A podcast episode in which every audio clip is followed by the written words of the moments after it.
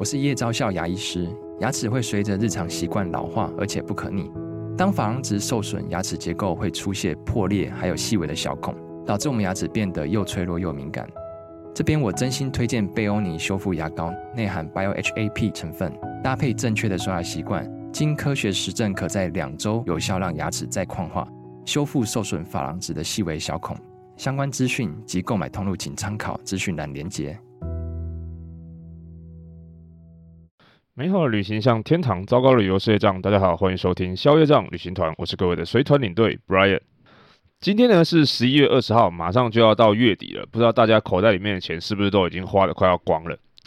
我要讲这个的原因呢，不是因为现在要问大家是不是月光族，而是呢，不知道大家有没有跟我一样的感觉跟想法，就是这个月你会莫名其妙的想要冲动去买一些有的没有的东西，不管是吃的、用的，任何你想要的东西。原因是因为在这一个月呢，有真的很多的线上线下的活动会。促使你有一种从众效应，赶快想要去买一点东西，不管买什么都好。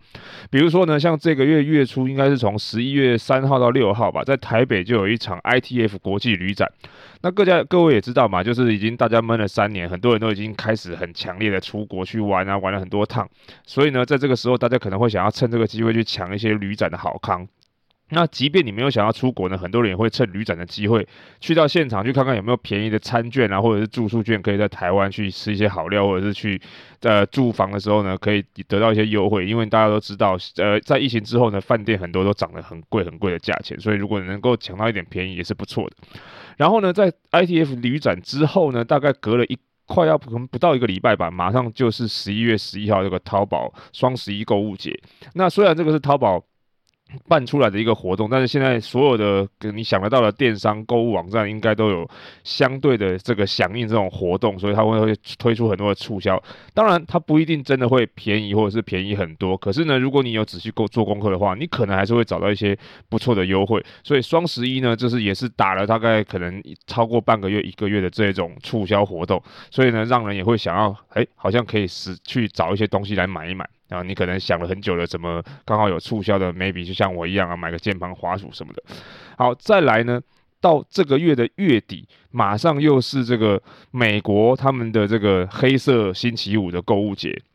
应该今年是在十一月二十四号吧？可是大家也知道嘛，为了要炒热买气，他们现在还会推出所谓的早鸟优惠。所以其实你现在上亚马逊的网站，你就可以看到他们已经开始为黑五做热身了。所以呢，就是你在这个月真的会想要买很多东西。比如说我前阵子在现实动态上面有 po 给大家看到，我这个月就已经买了什么延长线、什么这些手机的线，因为换新手机，它整个充电线都长得不一样嘛。然后还有什么键盘啦、滑鼠啦、运动。鞋啦，还有这这个太换一些旧的你可能用不到的东西，或者是已经坏掉的东西，你也知道现在鞋子哦，环讲都讲环保材质，随随便便它就会坏掉这样子。然后还有呃，在对岸呢买了一个这个手机用的录音的麦克风，领夹式的麦克风，所以之后呢应该可以在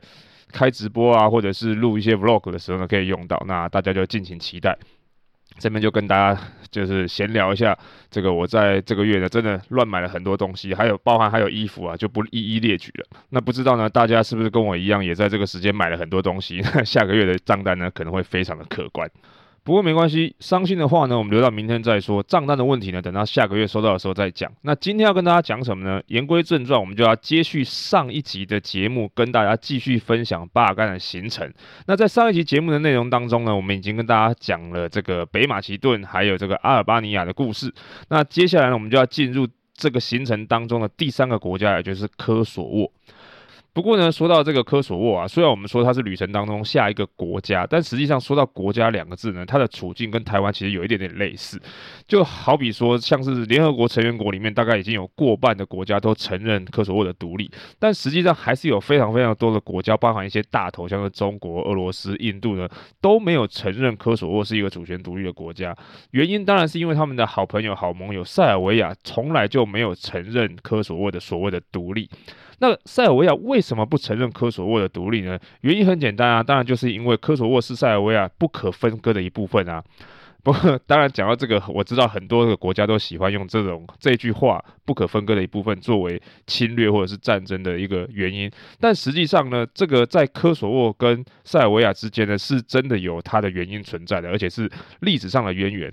怎么说呢？其实现在的科索沃啊，它整个国家的这个领地领土啊，在中世纪那个时候，我们讲了差不多十二到十四世纪之间啊，本来就是属于一个叫做亚曼尼王朝。那这个王朝其实就是塞尔维亚王国的前身啦。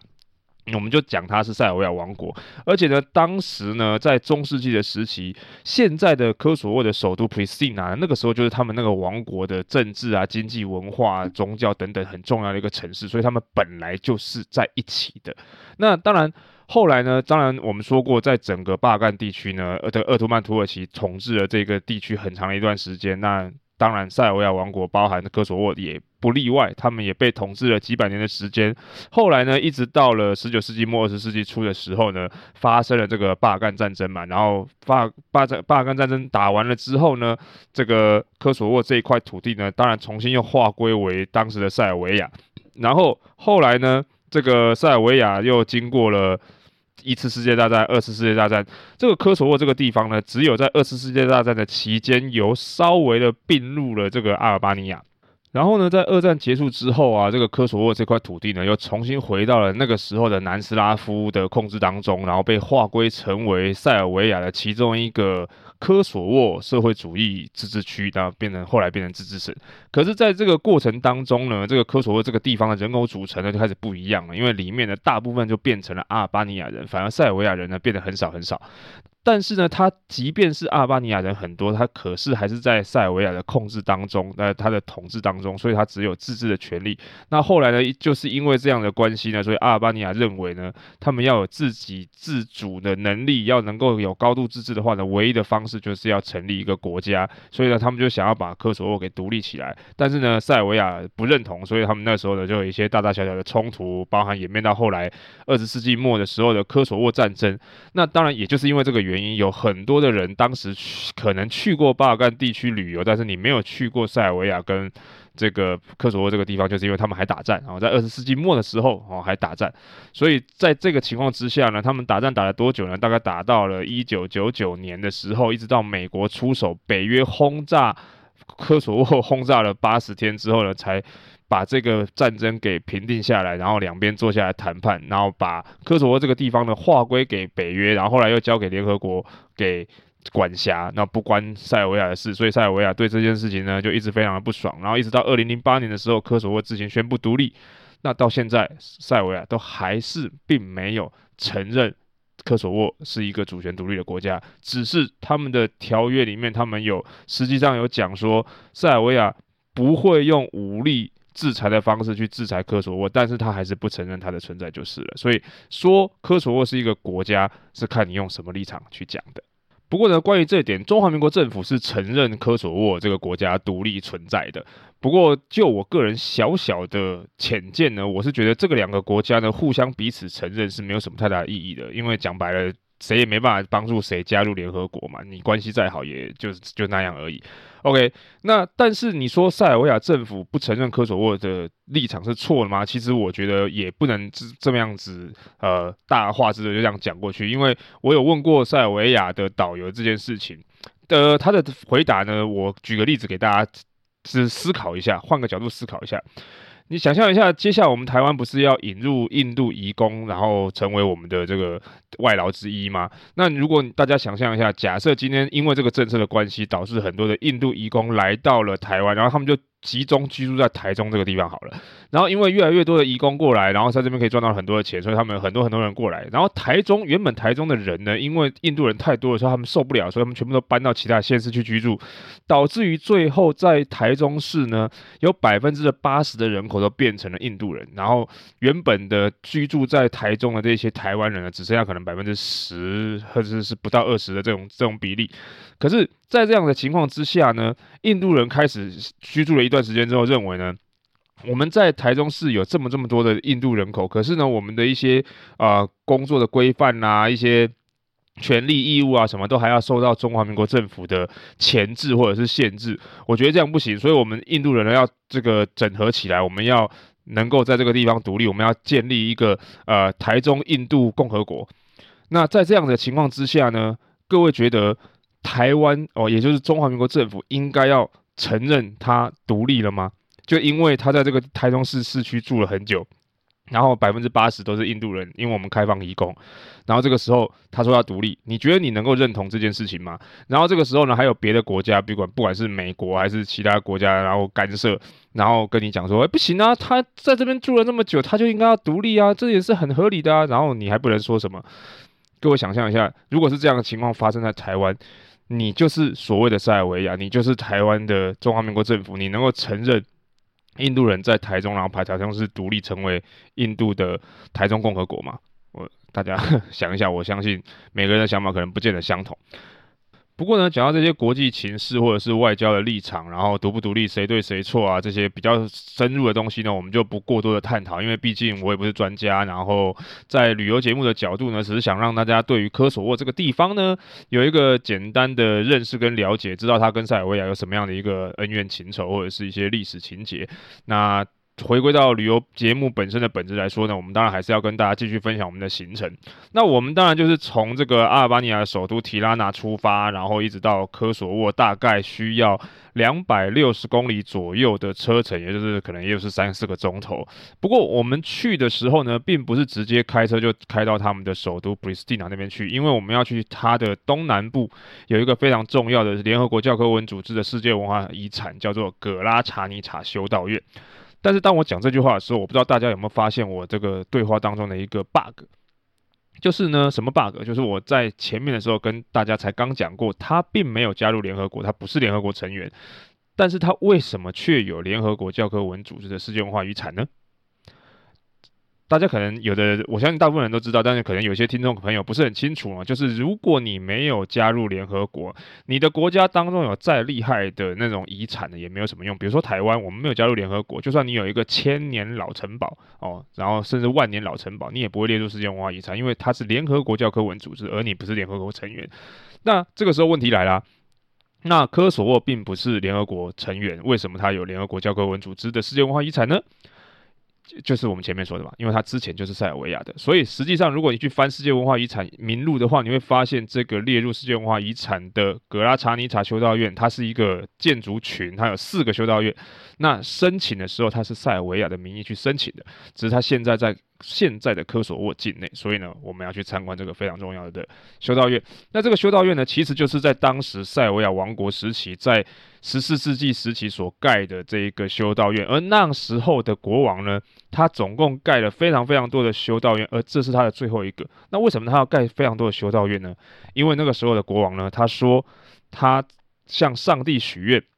希望上帝可以保佑他在统治的时候呢，国家风调雨顺，国泰民安。然后只要他在位的每一年呢，就会盖一个修道院，而这一个修道院呢，是他最后一个盖的修道院，也是他盖的最重要、最美丽、最漂亮的一个修道院。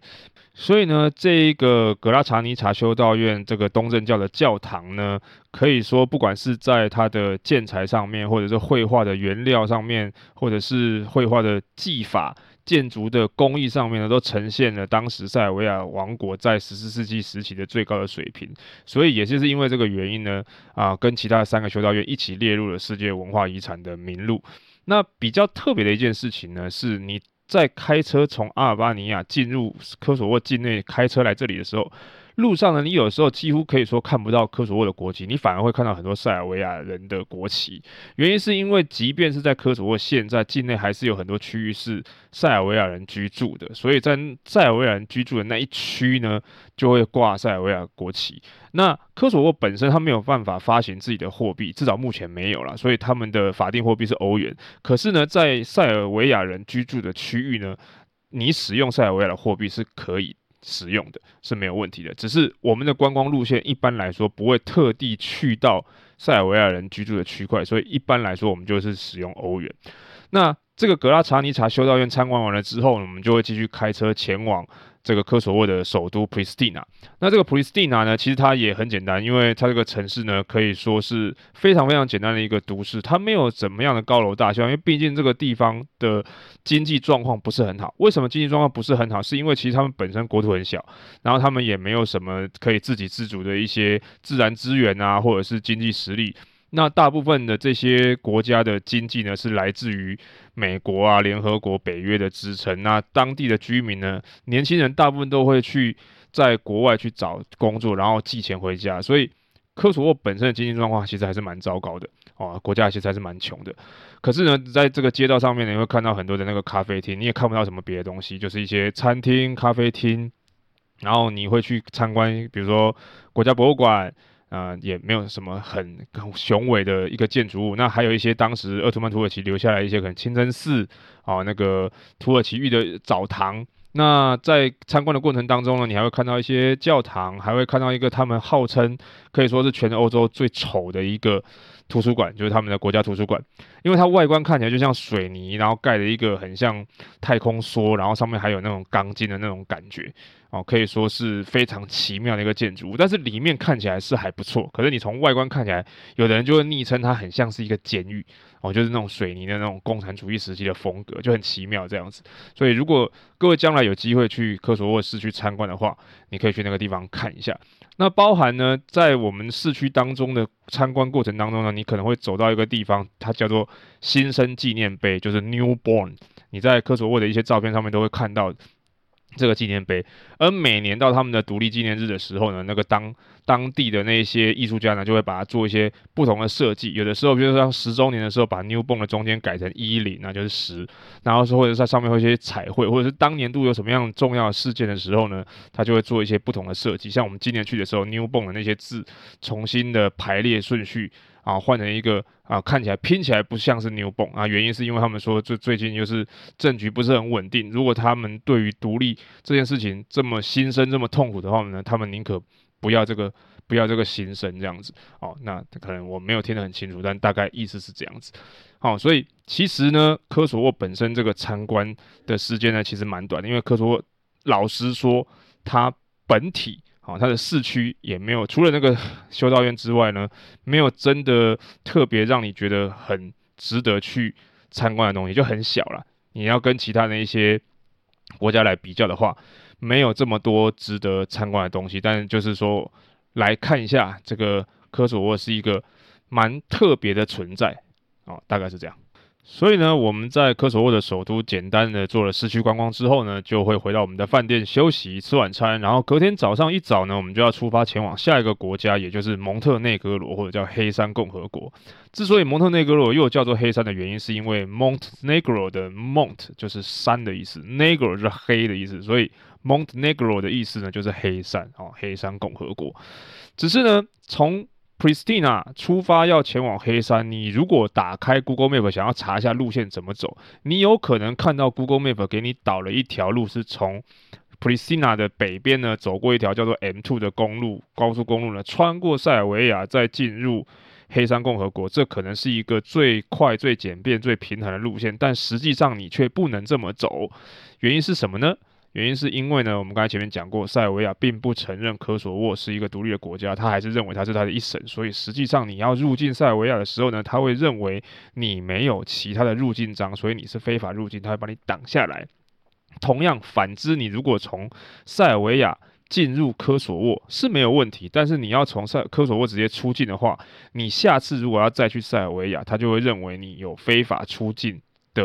问题，因为你只有进塞尔维亚的时候有入境章，但是你却没有出境章，哦，这是一个很奇妙的这个政治状态啊。但是让大家知道一下，就是你不可以从陆地穿过科索沃，然后进入塞尔维亚，你只能选择其他的路。那当然，第二条路呢，就是从科索沃直接呢开车进入那个黑山，但是呢。北边有一条路可以进入黑山，或者是两条，那那个路呢就要穿过那些山路，不是很好走。然后听说那个关口呢也容易被刁难，所以我们也没有选择那条路，我们是用另外一条路的方式。但是我可能明年如果再去的话，也许会尝试问一下司机到底可不可以开那个比较弯弯曲曲的山路，因为我总想要知道结果是什么。但是我们这一次呢，是选择第三条比较远，但是认为一定没有问题的方式，因为毕竟旅行团还是要考虑到大家的这个安全跟顺利嘛。所以我们是选择从科索沃的首都 Pristina 呢，原路返回阿尔巴尼亚之后呢，开往另外一个城市叫做 Skoter。用完中餐之后呢，再往北开，从阿尔巴尼亚进入黑山就完全没有任何的问题。唯一的问题就是呢，很远，哦，很远，因为我们刚才昨天呃说了嘛，前一天我们开了两百六十公里去，你回程也是两百多公里，所以开回阿尔巴尼亚吃中饭了，然后再从阿尔巴尼亚开到黑山有蛮久的时间，因为我们这一天的时间安排呢，还要去两个，诶，应该是说一个国家公园，但是因为过关还需要时间，你只要在任何一个关口，他花一点时间去检查你的护照什么的，就会拖到时间。所以呢，这一天的行程除了要很早出门之外呢，拉车的时间也会比较长。然后呢，唯一的一个国家公园的行程也会非常赶，因为像我这一次的行程到了那个国家公园的时候，已经五点多了。哦，下午五点多，所以基本上只能上个洗手间，然后简单的走一走、拍拍照之后呢，就要离开，前往晚上要住宿的那个饭店，因为还要开车一个多小时，而且还要吃晚餐。但但是还好，我已经知道。我们公司明年的行程的这个部分的顺序跟走法呢，需会需要调整，所以呢，我相信明年就不会有这样的问题。但是我今年就是在这个路线上面，在这一天呢，遇到一个我让我非常发火、非常不高兴的一件事情，那个 local 的安排，我真的完全无法理解。就是啊，我们刚才前面讲说，因为这天的行程路线很长，拉车很久，到最后的一个点的时候呢，参观的时候都已经五点多了，然后走一走，拍完照之后，差不多已经差不多要六点，然后还要开一个。大概一个小时十五分的左右的车程回到饭店。那通常呢，在这样的情况之下呢，我们应该安排在路上随便找一个餐厅吃一吃，或者是干脆一路开回到饭店之后再吃晚餐，都是很合理的。但是我没有想到的是呢，我的这个行程呢，明明前一团就是像我讲的这样，安排在饭店里面，到了之后去用餐，用完餐之后就回饭店休息。